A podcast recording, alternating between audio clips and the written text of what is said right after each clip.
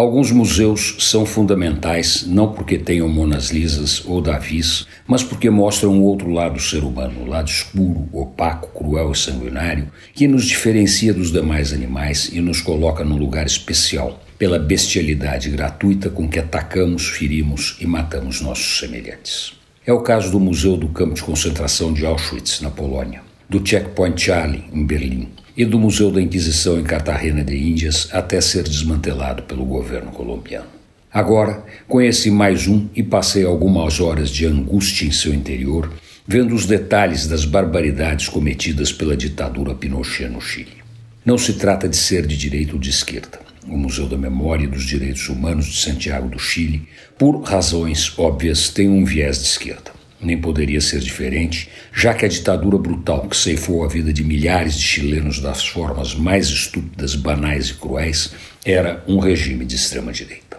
Mas, se algum dia criarem o Museu da Revolução Cubana, será tão ou mais apavorante do que o Museu Chileno e com certeza o Museu da Coreia do Norte seria mais brutal ainda, e qualquer outro museu sobre os desmandos dos regimes comunistas em qualquer outro país do mundo seria, no mínimo, tão apavorante quanto o Museu da Memória de Santiago. A questão não é a linha política do torturador, do genocida, mas a selvageria que os defensores de uma verdade política são capazes de praticar contra os que pensam diferente e cuja imensa maioria não representa nenhum perigo concreto para eles. Diante de um museu como este, expondo a falta de humanidade que cria tristeza e vergonha, a única certeza é que não podemos nos calar. Antônio Penteado Mendonça para a Rádio Dourado e crônicasdacidade.com.br.